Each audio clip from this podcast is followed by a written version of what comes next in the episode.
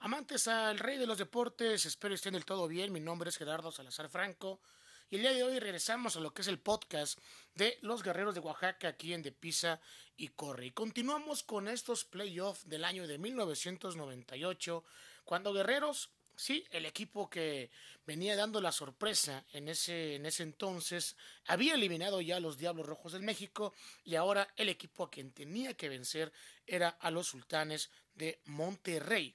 Los Fantasmas Grises, otro de los equipos que estaban aspirando al campeonato en ese año, Guerreros tenía sin duda una encomienda complicada. El primer juego de la serie Guerreros lo perdió allá en Monterrey. Ojo, la serie inició en Monterrey y Guerreros otra vez era equipo visitante al iniciar la serie. La misma en Oaxaca se puso tres juegos por dos a favor de los Sultanes de Monterrey y Guerreros tenía que ir al Palacio Sultán.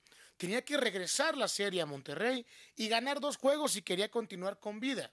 Si no, Sultanes, ganando solamente uno, era más que suficiente para que pudiera avanzar a la serie final. Pero Oaxaca, contando con ese gran corazón que lo caracterizaba y además la forma de jugar cada, cada partido, le ganaba cuatro carreras por uno a los Sultanes de Monterrey en el, en el sexto juego de la serie y obligaba a un séptimo y definitivo juego, el cual Guerreros terminaba por ganar y blanquear en su propia casa a los Fantasmas Grises con pizarra de siete carreras por cero, demostrando que eran unos verdaderos guerreros en el diamante. Por, su, por la otra parte, Monclova eliminaba a los Tigres del México y con eso se cantaba una serie final inédita, una serie final que nadie esperaba entre los guerreros de Oaxaca y los acereros de Monclova, la cual otra vez Guerreros iba a iniciar como visitante allá en el horno más grande de México